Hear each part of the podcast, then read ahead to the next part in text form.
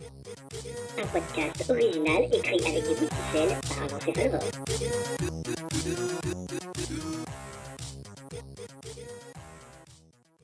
Bonjour à tous Aujourd'hui, si vous le voulez bien, je vous propose une escapade de l'autre côté de la Manche, au doux pays des hooligans et du Brexit, et plus précisément dans la capitale de ce fantastique pays plein de roast beef qu'est l'Angleterre, Londres. Londres Londres. Londres? Oui, Londres. Vous savez bien? Fish, chips, tasse de thé, bouffe dégueu, temps de merde, Mary Poppins de mes deux, Londres. Je vais donc vous parler de Londres, le jeu. Un jeu du grand Martin Wallace, sorti initialement en 2010 chez Trifrock Games sous le nom de London. Il a ensuite été réédité une seconde fois par Osprey Games en 2017. Et pour la plus grande joie des joueurs français, ou disons francophones, parce qu'on voit large, c'est Ori Game, ou Ori Games, je sais pas comment on dit, qui nous l'a proposé en 2019. Londres est un jeu de cartes avec un plateau pour 2 à 4 joueurs. Il se présente dans une boîte hyper sobre, très épurée et de taille moyenne, soit tout l'inverse des Spice Girls. La présentation de la boîte est impeccable, il y a 4 pions de couleur pour chacun des 4 joueurs représentant la marque de leur prestige, un plateau central, une centaine de cartes villes avec lesquelles nous allons jouer tout le long de la partie, une vingtaine de grandes cartes districts, plusieurs dizaines de jetons cartonnés en forme de pièces de monnaie et des tuiles de prêt. L'ensemble des pièces et des tuiles représente d'ailleurs les finances. Il y a aussi plein de petits cubes et de disques en bois noir représentant la pauvreté, mais ça j'y reviendrai. Salaud pauvre. Les illustrations des cartes sont d'un style aquarelle plutôt convenu, globalement réussi, mais sans plus. Dans le jeu, vous êtes un architecte et vous allez devoir reconstruire la ville de Londres après le grand incendie de 1666 et mener à bien les projets urbains, génération après génération, pour guider la ville de Londres dans son entrée dans le XXe siècle. L'avenir nous appartient et nous en ferons ce qu'on a décidé qu'on en ferait demain, dès aujourd'hui. Tout d'abord, le but de jeu de Londres est d'avoir en fin de partie le plus de points de prestige possible.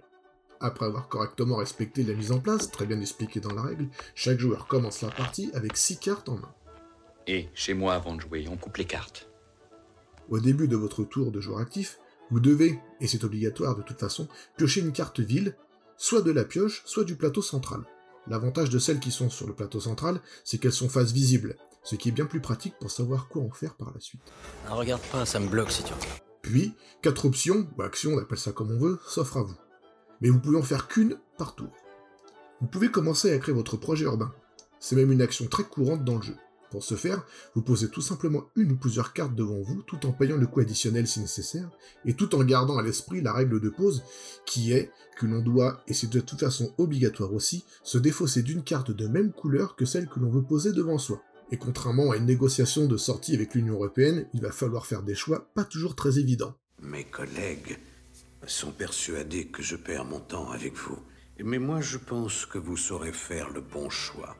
La deuxième action qui vous est possible de faire est d'activer votre projet urbain, c'est-à-dire d'activer les cartes que vous avez préalablement posées devant vous pour en récolter tout simplement les fruits.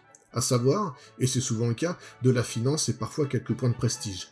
Activer le projet urbain vous permet donc de renflouer vos caisses, mais c'est en l'activant que vous allez aussi générer de la pauvreté par rapport au nombre de quartiers que vous contrôlez, et des cartes qui vous restent dans votre main. Donc tout est une question de calcul en fait. Et de toute façon, rien ne sert de faire la chasse aux pauvres, que ça soit dans la vraie vie ou dans ce jeu, vous n'y échapperez pas, va falloir les gérer. Parce que c'est notre projet La troisième action, c'est la possibilité d'acheter contre quelques livres sterling un district de la ville, comme Westminster, Greenwich et tant d'autres, et ces districts vous apportent des points de prestige, vous permettent de piocher quelques cartes supplémentaires et de parfois réduire, tant bien que mal de toute façon, la pauvreté. Certains de ces districts ont même des capacités spéciales qui peuvent s'avérer fort utiles. Enfin, la quatrième et dernière option, un petit peu l'option euh, de j'ai pas le choix, parce que je peux rien faire, c'est de piocher trois cartes. Et puis c'est tout. Mademoiselle Brandt Oui Trouvez-moi un violon. Au fur et à mesure de votre partie de Londres, vous allez avoir entre 3 et 5 quartiers, parfois plus, parfois moins, devant vous et qui vont se matérialiser par des piles de cartes représentant les différentes générations. Vous serez souvent à flux tendu financièrement et vous aurez des pauvres à plus savoir qu'en faire. C'est un éternel problème, il sera toujours là. Pour la mère de Cartman est pauvre Sa mère est si pauvre que les canards lui du pain Il faudra donc quelques parties pour comprendre les subtilités de cet incroyable jeu. Cette réédition de Londres est un petit chef-d'œuvre de mécanique aux petits oignons, moi je vous le dis, que seul un mec comme Martin Wallace est capable d'en inventer. C'est malin, c'est très bien équilibré et d'une limpidité incroyable. C'est clairement un gros coup de cœur, comme je viens de vous le dire, et il est tout aussi jouable à 2 qu'à 4. Même si le fait d'être en configuration maximale autour de la table réduit un peu, bon réduit même beaucoup comme peau de chagrin vos possibilités de développement, ça rend le jeu bien plus opportuniste que stratégique.